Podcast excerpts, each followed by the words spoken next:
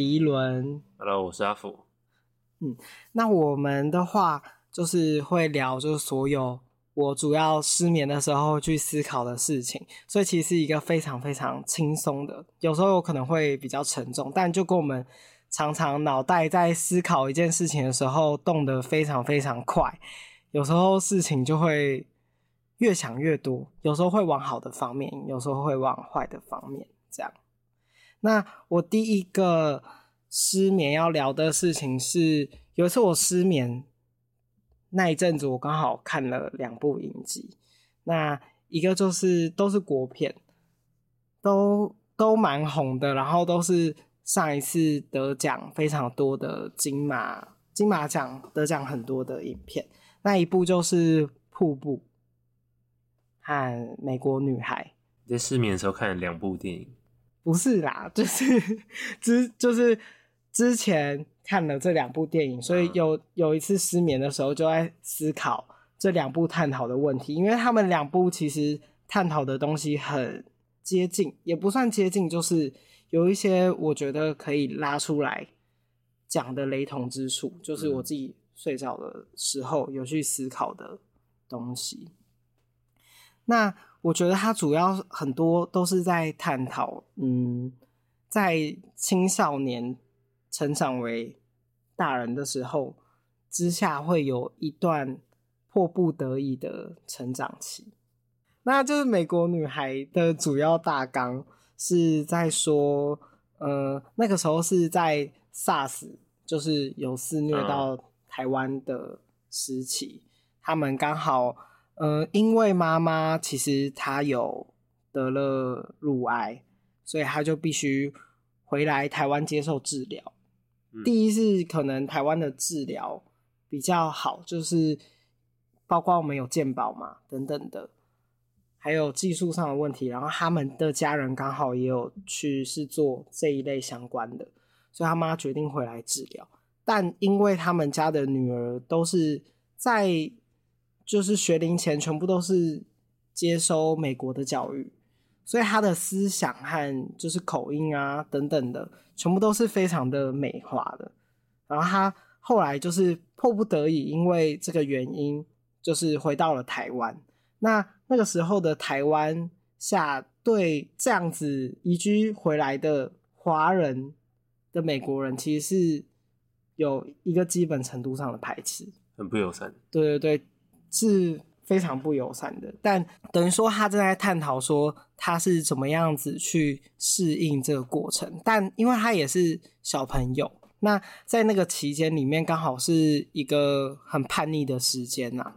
那在那个时间的话，他们就去探讨他与他妈妈之间，还有整个家庭需要去面对的课题。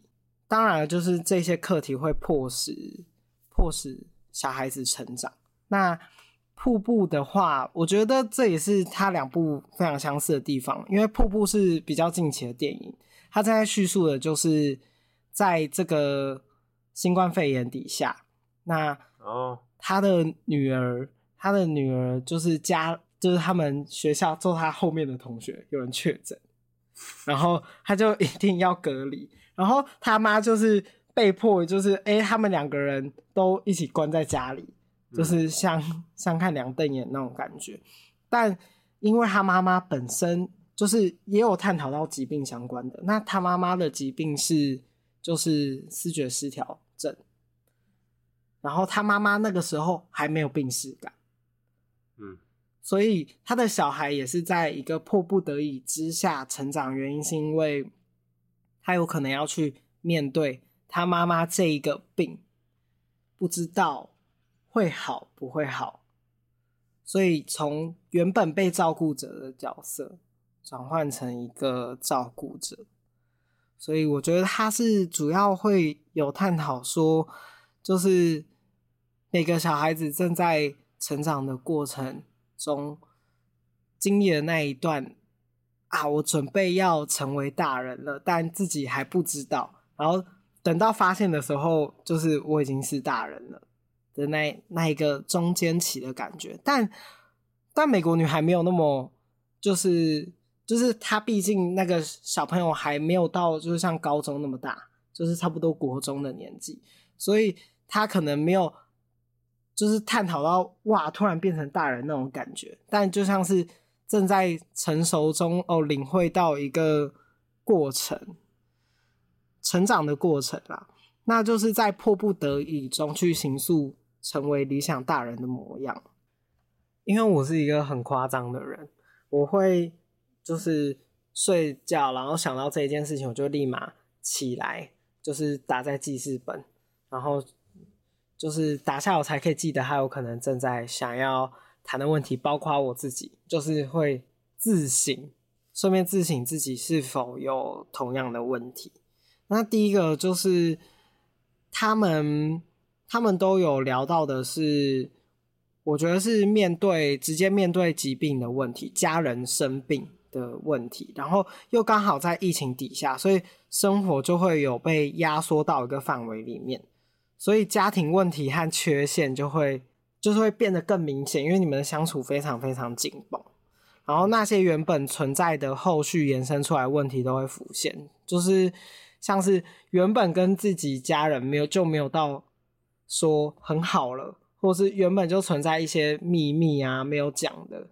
因为我觉得小孩跟大人之间还是会有一定存在的隔阂，那有可能在密集相处之下，这个东西就变得更大，什么都展露出来了。对，就好像是其实我有想要跟你讲，或者是，但是因为有很多原因，所以我选择不讲，然后这个东西错过就越变越大，但就是在还来不及处理旧的事情，新的东西就来了。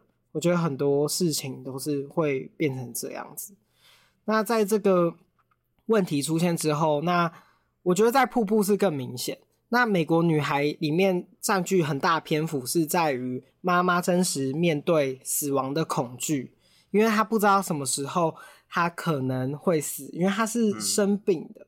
那这一种生病的情况，因为是癌症，那如果她妈妈对于死亡是非常恐惧的，小孩子是会被影响到的。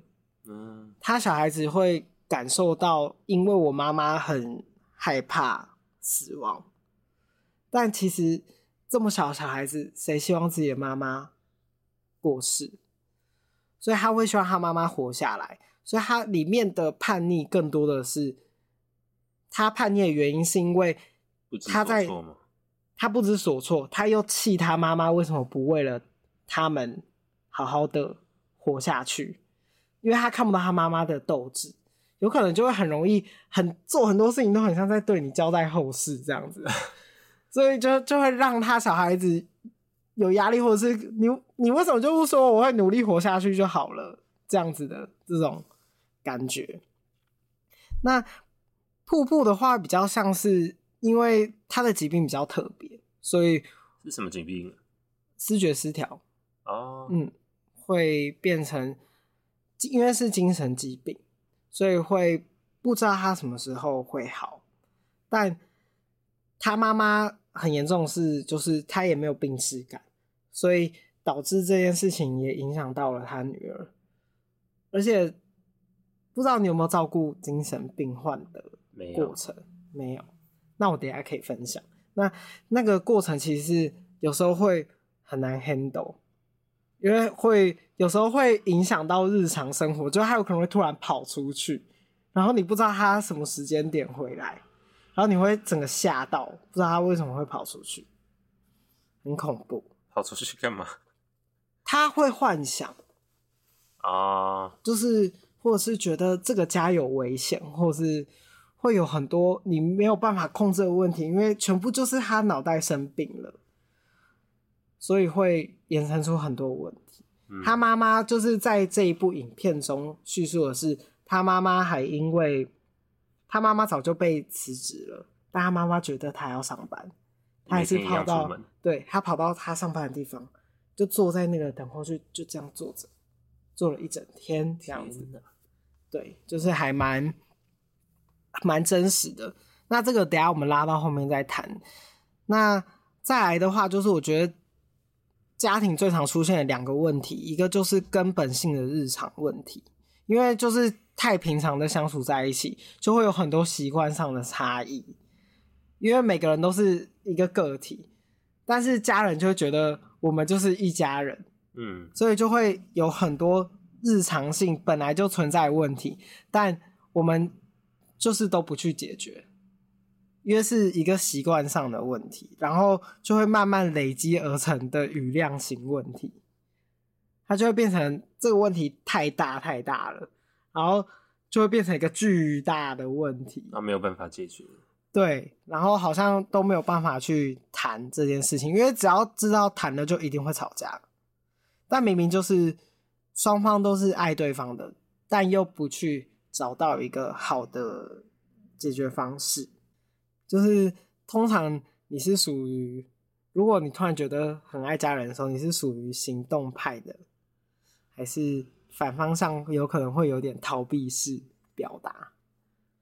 我应该偏向什么都不做吧，就是 我很不喜欢表达，就是我那就是逃避式表达。就尽管我爱你，但是就是我逃避这件事情。我逃避。对，有些行动派也是，他有可能会做出一些行动。就是哦，他有可能去买个什么东西给他或什么，可是就还是不会说出“我爱你”或者是根本性的去解决这个问题。嗯、我觉得我是突然想到我高中的时候。那你是什么派的？你也是逃避吗？其实我偏行动派诶。你会送东西？也不是送东西，就是我主要就是有回想到有一次，就是我高中的时候，高中的时候我也是自己出去住。然后那个时候就是有个成长的叛逆期，嗯，那但是因为我高中的时候就自己到台北读书，然后呢就在那个当下感受到，其实以前家人帮我做了非常非常多的事情，结果就是因为我那时候还很小，所以呢等于是我自己住的地方，因为就是年纪还小，也没有办法住到什么太好的，因为我是自己出来。住在一个套房，因为我也没有去住宿。然后那个套房的话，就是连瓦斯桶等等的全部都要自己打电话换。那以前我根本不会碰到这类的问题啊，嗯、我根本不知道要换瓦斯桶，或者是要做什么冷气坏了要怎么修，或者是以前以前可能就是生病了，就是爸妈会第一个发现。然后那个时候我才意识到，就是哎、欸、自己生病了。就是我生病的话会变得很后知后觉，就是我生病了要就已经很严重了才会去看医生。嗯，但是以前爸妈就会很提早拖着你去看医生。对对对，就是会有一个人拉着你去做很多事情。然后我是行动派，原因是因为，嗯，我第一次高中断考的时候，然后。包括因为我是美术班，然后那个时候作业量超大，要画画，然后呢又要考试，然后呢第一次搬到外面，然后呢就碰到超多超多的问题。但因为段考又必须待在学校，然后那一段时间大概三个礼拜没有回去，没有特别就是坐火车回家。然后有一次我在回去的时候，就是。就是那一次考完之后回去，那个时候的压力超大。我就是那一天我要去投份，我是投份人，我去投份找我朋友的时候，前就是我跟我妈妈说拜拜的时候，我就是就很深很深的抱了她一下。有抱你妈妈吗？对，但我也没有说原因，因为。我觉得就是像是所有你在外地碰到问题都是属于你自己的。有时候跟你爸妈讲，好像也会有一种不甘示弱的感觉，因为是我自己决定要自己出来读书的，但是又很想念，就是有妈妈存在的这份感觉，因为突然脱离了好久，然后我就是抱了他一下之后，我真是一转身之后。我就大爆哭，而且我是一路哭到走到我朋友家，然后还是继续哭，然后我朋友还问我说：“嗯，你是怎么了？然后我就还是哭到就是那种没办法讲话，对，完全没有办法讲话。那个时候比较像是得到一种压力上的释放。嗯嗯，那是我第一次觉得，我虽然不太会开口说我爱你，但是我会比较用肢体语言的，对对对，肢肢体语言的表达。但是我觉得，就是我抱我妈的当下那一刻，我看到她眼角泛泪。对，就是我觉得她好像有懂，就是我觉得这就是很可怕的地方，就是亲情是有一种，就是其实彼此都了解对方，但有时候就是没有办法开口。但我那一次之后，我就意识到问题本身，所以我高中的这一段时间蛮长，是因为我觉得有时候距离是美感，就是我搬出去，开始搬出去，第一个高中的这三年，很像是在跟我妈修复的一个过程，因为当初会搬出去，一定是有吵架，也没有吵架，就是逃避，就是独立，对对，我想要独立。就是我，我高中就要独立了，或者是我好想去台北读书，就那时候就是会有一个好想要去台北的那一种心情存在，所以我觉得在修复的过程中还蛮多的。好，那再来就是我第二个有想到的是本身存在的基本面的问题，就是我觉得那个美国女孩里面有一句话还蛮屌的。就是，反正那已经是最后片尾，可能十分钟吧。他他爸就是走到他身边，就是因为他女儿就是一直说我要回美国，我就是受够台湾了的这种 心情。可是其实他他女儿就是渐渐的已经在和解。那个时候他女儿反正就是他女儿很疯，他还去网咖，然后呢打了一篇就是。狂骂他妈的文章，不可怕。然后后来还被老师发现，老师又逼他就是写作文，把这件事情写成一个作文，跟他妈讲。可是我觉得这部厉害的地方就是，反正最后这个演讲是没有发生的，对。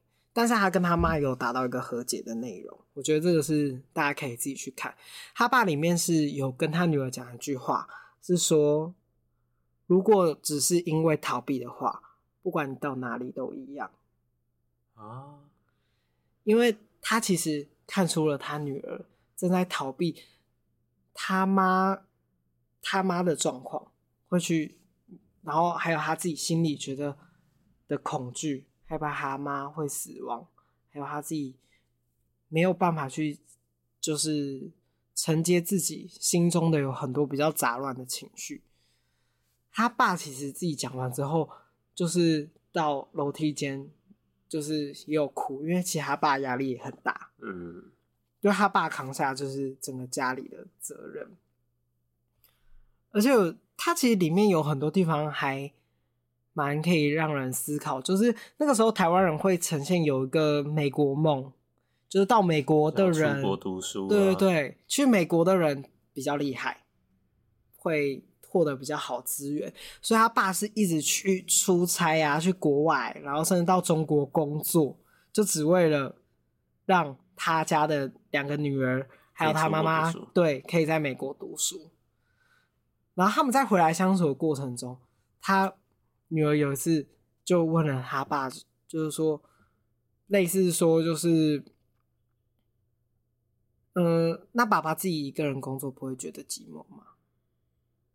或者是你送我们出国的时候，那你有问过我吗？那他爸怎么回答？他爸没有回答，就是大家都希望自己的小孩好，但也没有去问过自己的小孩要什么。嗯，我觉得他就是给这样子的 feedback 很强烈，就是因为有时候家人知道原因，但因为事情已经发生了，我没办法再说什么。对，已经发生了，我也。没有办法说怎么样的去弥补你，但我一直以为我这样对你是已经最好。可我觉得这就像是很多就是小孩跟爸妈之间需要和解的事情，就是爸妈肯定是为了小孩好，但这个为了他好，就会常常衍生出很多的问题。但不可能，因为就是在小朋友的期间，你不可能所有事情都为了自己做选择，所以爸妈肯定会帮你做选择。那等于是说，在你成长过程中发生了一些误会的话，你要怎么样去跟爸妈做和解？因为有时候小孩子如果也觉得这样子过了就算了，反而长大之后会有更多的问题存在，会像反旧账啊。嗯，就是说你自己以前对我都这样子什么的，我觉得会有很多，感觉很多家庭都有这样。对，所以我觉得这个问题会变成是，我觉得是一定要去面对的。就是我自己有有特别为家庭问题下的结论，就是通常会在新的问题必然会不断的产生，而是我们要利用什么样子的方式去处理。那他们。主要的再来就是谈论的有像是家里的生病的疾病嘛，那通常这个是最脆弱的，因为生命很无常，那很容易一夕之间就会垮台。就是本身家里存在问题太多，包括自己。那当你的家人生病的时候，这个问题就会变得都浮现出来。对，然后它会变得很大，会你主要的心思啊，要照在照顾他。身上，在照顾的过程中又会有新的问题。嗯嗯，那我们还是主要谈回小朋友好了。那因为他主要都是有在探讨小朋友成长的过程。那小孩成长期的身份认同，在没有办法适应的期间，会在青春期的时候被放得特别大。嗯，就是在同侪之间啊，或者是对于自己本身价值，会很想要去定义我是什么样子的人。我觉得在成长期会有很长这一段的期间，在瀑布中是属于叛逆时期，遭逢无法避免的，就实践看实际看到自己。的爱人就是他妈妈，就是失控的过程，然后被迫去长大，但就是没有办法承受更多的时候，要怎么样子去面对？他他在里面的话，他后来变成说，他妈有时候会跟他女儿说，就是我跟你讲，但我我有点忘记，就是里面剧。剧情本身是他妈玩了什么，我有点忘记了，但是就类似就是股票、期货之类的，嗯，对。但我就随便随便讲，他就类似是说，呃，妈妈跟你说，他们还去吃一家超级高级的牛排馆，然后他说，我跟你说，妈妈最近赚很多钱，然后这些钱的话就足够养我们啊，然后等等的，所以我们有办法吃这一顿饭，然后可是。他的女儿明明就知道妈妈生病了，觉得这件事情根本就不太可能发生。但其实让他妈失控的原因，就是或者是得到精神疾病。但其实我觉得这这个地方是有待商榷的，因为会得精神疾病是有很多原因，像是脑袋会生病啊，不一定是自己能控制的，甚至是有些会有家庭遗传。嗯嗯，那可是反正里面有一些比较可以去推敲的，就是他妈妈是只有跟他女儿住，因为他的爸爸，他他爸跟他妈早就已经分开了，是离婚了吗？嗯，我有点忘记，好像有离婚。对，可是他他爸爸就是在外面早就生了一个小孩。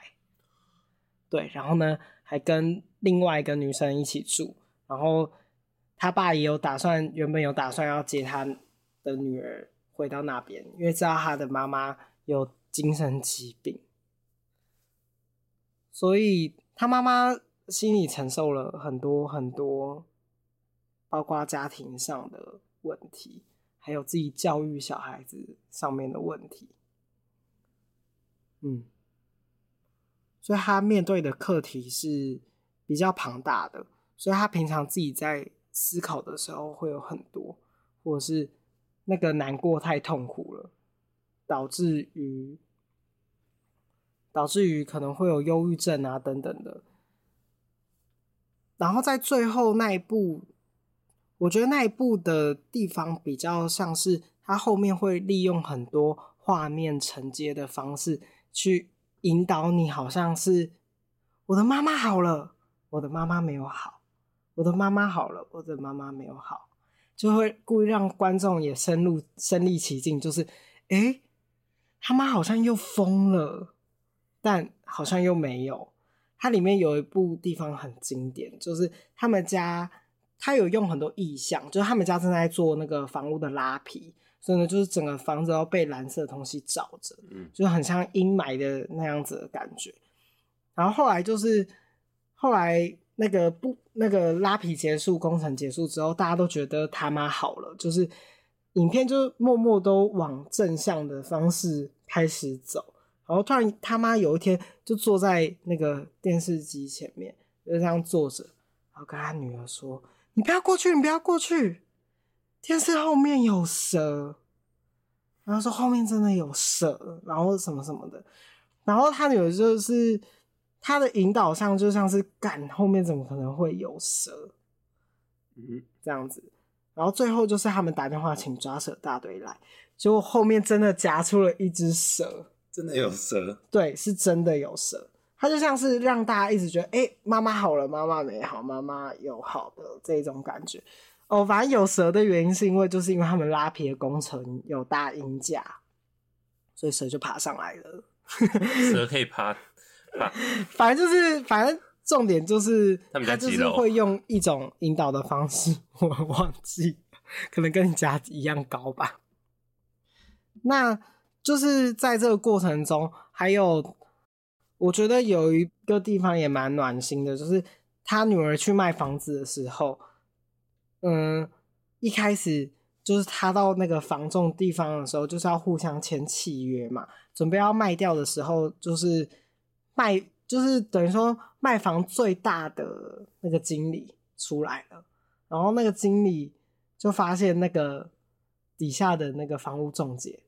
有收回扣，就那个就是他非常正派，他就是直接大敲桌，然后呢就说你到底收了比比别人多少钱这样子，就等于是说他虽然在，我觉得他也有在说人在很崩溃痛苦的时候，还是会有一些人会突然之间出来帮助你，你懂吗？就是他大可他里面就是他就是故意。很便宜的，就是出手这个价钱，然后其实是有收对方的钱，就是从中换取一些利益就对了。对对对，然后呢，被他的经理发现，因为他经理的意思就是说，你这个房子如果是我帮你卖，我可以用五千五百多万帮你卖掉。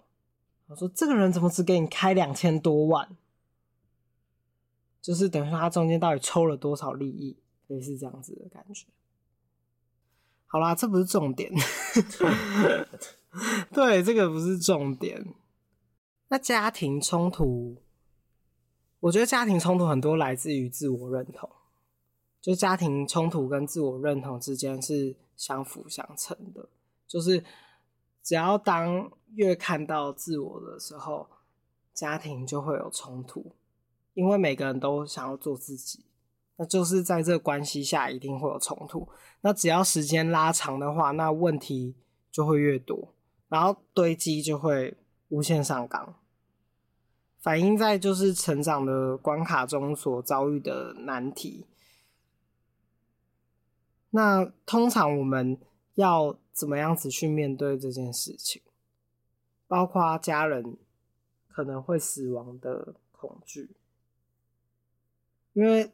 对方一定会离开，说不准是什么时候，就是会有很多说不出口的爱，但就是已经努力做到最好了。明明就是我们每个人都是想要努力做到最好。好，那就是那美国女孩里面探讨的是一个小女孩要去面对的庞大课题，就是重要的人的失去，和思考自己的人生中，会有几次因为我没我想做的事情，我想做的事情没有办法去做，是碍于现实。像是他很想要去回去美国，可是可能家里的人没有钱，去再供给他在美国的生活，或者是不习惯某一个教育的方式，因为他女儿原本是一头超长的头发，然后呢，一回到台湾，然后台湾的国中就是要剪那个学生头，对啊，什么什么耳后几公分，什么巴拉巴拉，然后。还要，呃，那个时候还有体罚哦，对，就是他就被打，然后他就超委屈，他就想说，干，我已经很努力，我居然还要被打。然后他以前在美国可能是第一名自优生，然后一回来台湾就直接变倒数，因为台湾人是超他妈爱读书，这样 也没有啦，就是到哪里大家都很爱读书，对，就是那个时候的社会环境下，就是。就是两边的教育不同啦，所以会有一个很强烈的被对比。就他回来之后会变得很没有办法去适应这件事情。好，大家休息一下，要拉回正题。正题，那就是在嗯迫不得已下，真正面对成长的问题。我在主要是会有好几好几。我会回想出，就自己会有像是好几个事件，导致说去面对成长的事。就是我高中里面第一个体验到的是脱离原生家庭之后，你会碰到一些事件，因为自己我自己会统称，就是发生的事情有哪一些。然后第一个就是刚刚有提到的瓦斯桶的事件。因为那个时候我根本不知道为什么会没有热水，然后那个时候就在想说是什么电热水器吗？还是什么要换瓦斯桶什么的，还是要换电池等等的。可是我那个地方是那个时候是要换瓦斯桶，那时候就是而且那时候寒流来超爆冷，就只剩下冷水可以洗。我当天那个时候完全不知道怎么办，我打电话。回家就还被骂了一顿。为什么被骂？他们就说这么简单的事情你都不知道吗？然后就会说，就是比较像是责怪说你自己要去台北的，你怎么自己不会去学会这件事情？那个时候就会发现说哦，好像真的是这样。那变成因为可能我妈在忙，然后那个时候我就是。挂掉电话之后，就是心里还蛮难过的，就会觉得，呃，为什么这么一点简单的小事都不帮我？有点无助的。对，可是后来想一想，怎么可能是要我妈上来帮我换瓦斯桶吧？对，其实自己很快就也看开了。然后我也是上网查，诶、欸，要怎么请人家来帮我换瓦斯桶等等的。然后这件事情就是有解决。对，然后就把它取名为瓦斯桶事件，因为。那件事情就会觉得，我妈那个时候会这样子的原因是想让你独立啊，对对对，自己去解决啊，对，也是试着让我自己去解决，然后再来另外一个就是眼睛事件，什么奇怪的事件？眼睛事件就是有一次我在学校睡觉，然后我都有戴隐形眼镜的习惯，然后那一次我就睡觉睡一睡。醒来之后，发现我的世界一边很清楚，一边很模糊。但是我那个时候已经把隐形眼镜拔掉了。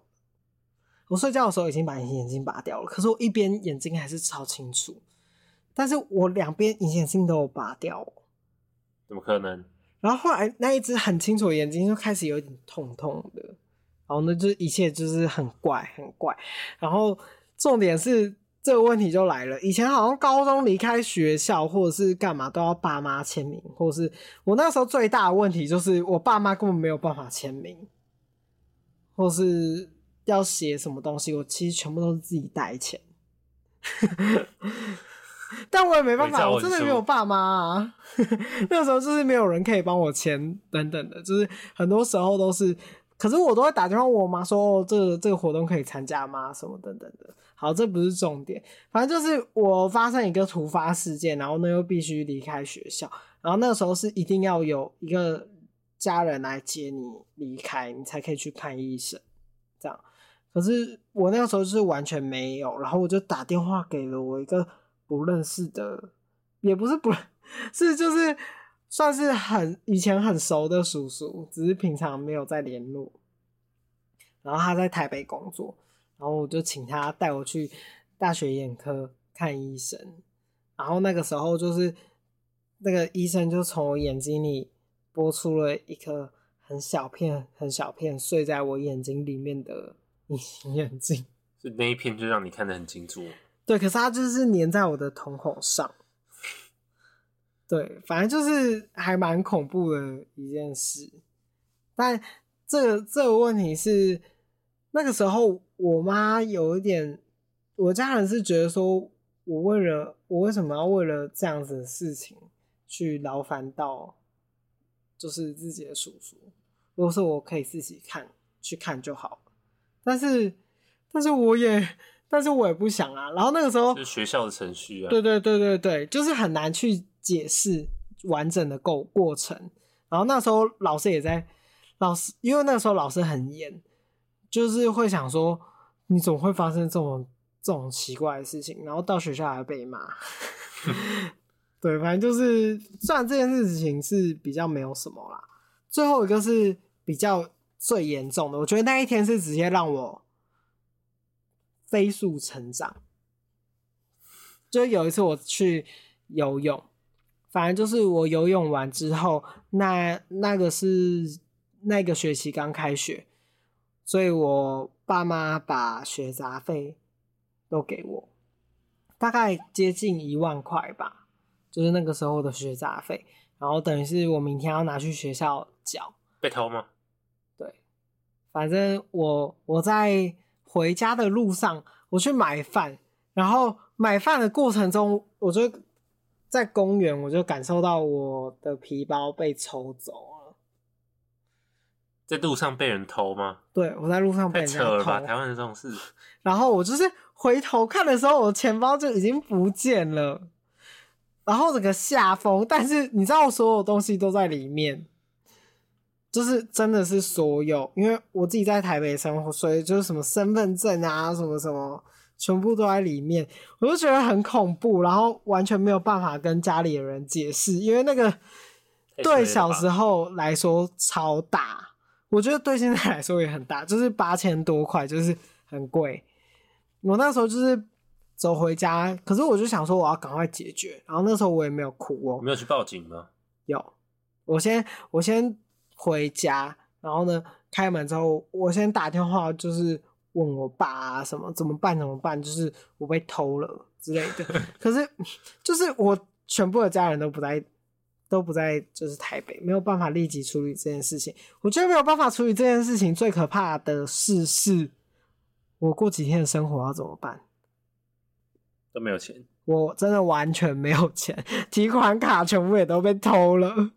我就是一个穷到爆的人。然后我那时候也不知道什么东西要办，什么挂失啊等等的，我就是边哭，然后。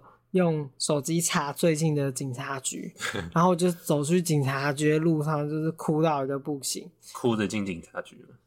没有，就是在进警察局的时候很冷静，我就是跟警察局说有没有办法调到那一边的监视器。或者是什么什么的，但结果那个公园没有监视器耶，公园居然没有监视器，很多地方没有。结果我后来发现，原来公园都没有监视器，所以我对公园产生了非常不好印象。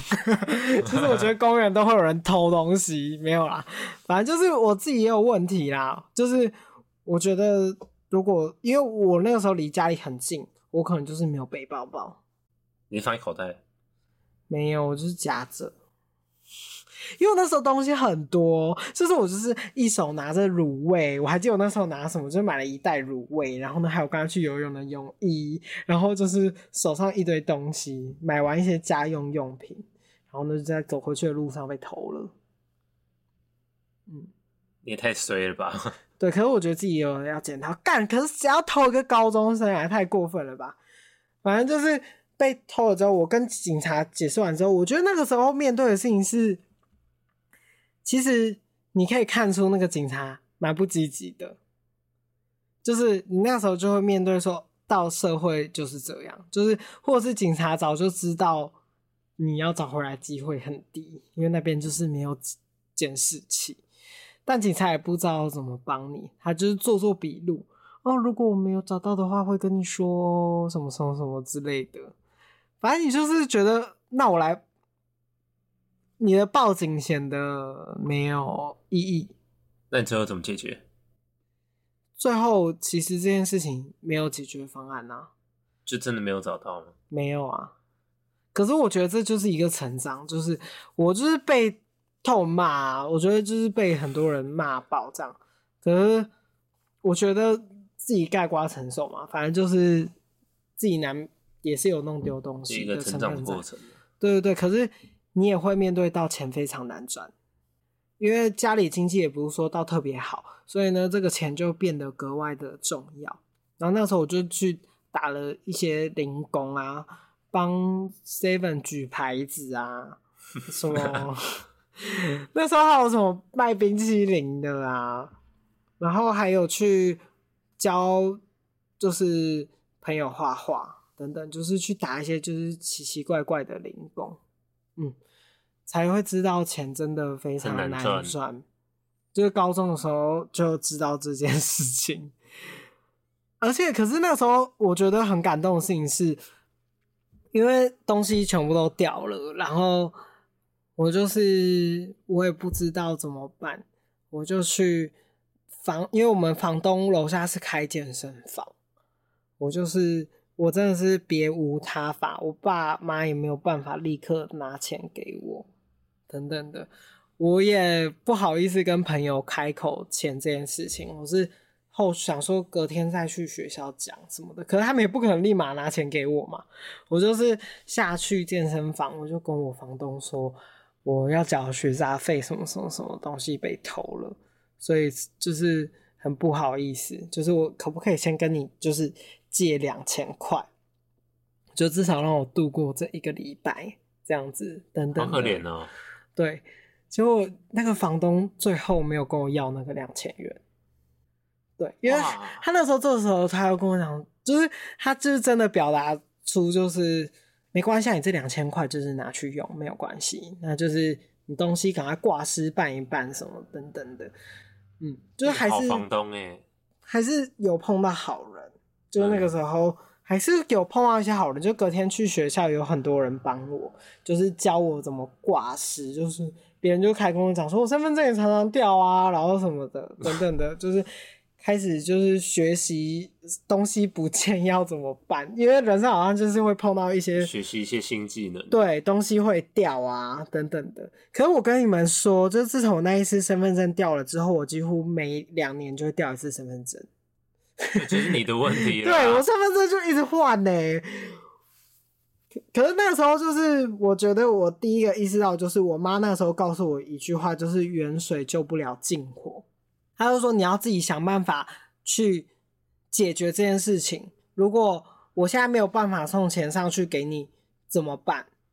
或者是妈妈离开了怎么办？你要怎么样子去处理这件事情？”我觉得妈，我妈虽然很生气，但是她也有很理性的去，他那个时候有照在我的角度上想，因为我也有很清楚的表达，我也不想被偷。没有人想被偷，对，没有人想要被偷，但想要被偷，我被偷的经验很多，不止被偷，就被人家拿走。之后再来分享，没错，这时候可以分享。可是主要那个时候，嗯，意识到自己的能耐到哪里，包括我那个时候拥有的技能很少，等于说我靠自己的能力去赚到的钱也很少。所以那个时候会开始面对到跟现实，面对现实的时候，该低头的时候就必须低头。你已经低头到去跟房东要钱呢。我那个时候真的是别无他法，我真的是我还在那个门口纠结超久的，因为我就是现在就是没有办法。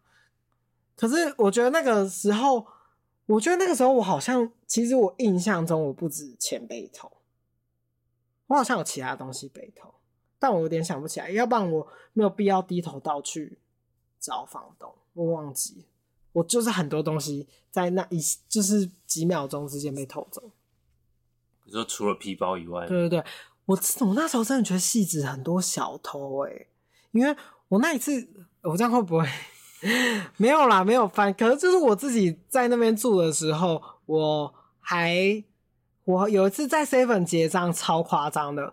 我一结完账，然后我一逼完卡，我的饮料就被偷走了、欸，超夸张的。我这是一逼完，然后就有一个人很迅速的拿了我的饮料就跑走了。店员没有傻眼吗？我们全部人都超傻眼啊！我我就想说，干，刚才是发生什么事？反正就是很扯，就是发生一些。很荒谬的事情，反正我觉得除了低头之外，就是在我觉得这就是一个社会基本下缩影。所有人在人生不顺遂的时候，都是一个过程，然后你的心灵就会不断的在被摔碎的过程中成长。对我来说，这就是成长大啦，就是青春期成为一个成年人，比较像是。妥协自己，不能再任性的觉得很多事情我不在乎，我不去处理，我不解决。然后你碰到，然后你真实碰到有些事情的时候，你就会知道，如果你现在不去处理这件事情，这雪球就会越滚越大，越滚越大，然后你就完全没有办法负荷的时候，我觉得你就是长大了。因为我觉得这件事情对我来说，嗯，冲击蛮大的。包括就是你也可以看到人情冷暖啊，谁愿意帮你，谁不愿意帮你，等等的，就那个时候经历了很多，嗯，这就是一个成长的议题，没错。然后前面那两部电影也推荐大家去看，但就是我觉得国片厉害的地方，就是他常常在谈论的东西很深，是没有办法用言语去表达的，所以才会用录像。去做一个呈现，我觉得这就是录像艺术厉害的地方，它可以去很细微的传达出一些没有办法用语言去解释和解决的问题，可以用影像去温暖别人。而且瀑布很厉害的地方是在它的结尾，它的结尾是有一天，就是因为他女儿一直都很关心他妈妈。然后在最后快到结尾的时候，他女儿就有去关心他妈妈，就说：“哎，你还好吗？”这样。可是他妈妈就是得精神疾病的患者。其实精神疾病患者并不喜欢听到这句话，嗯，因为他们一直都有想要好啊。讲这句话没有任何帮助。对对对，他妈就是很冷静的跟他女儿说：“嗯，女儿，我可不可以求你一件事情？就是。”你不要常常问我说你还好吗？我会很努力、很努力的过好生活。对，我会好起来，我会努力的好起来。但不要问我你还好吗？我觉得这个也是，也很直接给出大家。我觉得就算没有精神疾病的人，有时候听到你还好吗，会觉得就是我没有什么事情啊，或者是我已经很努力了。不知道该怎么回答。对，这句话其实会常常让人家没有办法回答，而是有时候可以去观察一下对方，呃，正在做的事情和和他想要前往的方向，跟他一起去努力，不一定要问说你还好吗？我觉得通常你还好吗？最。就比较适用于，就是对方真的是咳嗽，或者是别人跌倒，对生病，欸、对，哎、欸，你还好吗？你会不会痛？等等的，就是就是比较这种直接的物理上，对物理上的 物理上的问题，你还好吗？会比较合理一点点，所以尽量不要问，就是状况不好的，有时候状况不好的时候，请听就是最好的，你可以去。问说：“哎、欸，有什么事情都可以跟我说，或者是可以跟我分享你碰到的问题或难题。对方不想讲也没有关系，但是说出来会好说。”对对对对对。然后再来，我觉得美国女孩她算是结束的还蛮突然的，但是她就是在说这个家庭正在努力的和解和变好的过程，因为他女他女儿那个时候就是感冒生病，可能那个时候又又是疫情的状况，是 SARS，最后他他妹还被隔离，然后他妹 就是回来的时候就是哦，这个家里又团聚了。我觉得意象是在那个女儿在那个前面是妈妈帮妈妈帮女儿掏耳朵，然后在掏耳朵的过程中，女儿就说：“妈妈，你可以不要死吗？”Oh my god！对，就是她也一直把自己梗在心里的话讲出来，然后她妈妈就跟她讲说。你知道妈妈有多爱你吗？算是一个家庭上的和谐，但其实有时候这个根本的问题并没有被解决。但是适时的表达爱对方很重要，而且其实他的小孩子一直都有很努力的去适应在台湾的生活，原因就是因为他非常爱这个家，然后也呼应到他爸跟他说的那一句话：不管逃避到哪里。都一样，但他选择继续待在这个环境的原因，就是因为他必须要有他的爸爸妈妈和他的妹妹。那这里就是他的家，他的家人在哪里，他的家就在哪。对，他就是很清楚的，后续开始定位到了这件事情，也开始慢慢的认同台湾这个地方，也不能代表说完全不认同，这个认同感比较像是。说，只要我的家人都生活在这个环境，那这边就是我的家，那我可以在这边继续努力，好好的生活下去。那最后的话，因为这是探讨迫不得已成长的议题，那这两部电影也可以推荐大家去看。这是我有一次失眠的时候正在思考的。面向，因为我觉得每个人成长碰到的问题都很不一样，就是没有人的是比较小的，也没有人是比较大的，因为成长问题会有很多很多的地方，包括性别认同，或者是霸凌，甚至到嗯家庭啊、家暴啊，或者是每个世界上很多人都会有很多很多样的问题存在。大家都要平心静气的去面对，因为很多事情回头来看，这就是一个过程。如果能够把它当成一个过程，去理解它、包容自己的过去，就能够更好的往自己下一段人生去走。因为每个人都会发展出属于自己相处和想要。和想要的家庭的相处模式。那这一集就是这样那大家下一集再见。晚安。大家晚安。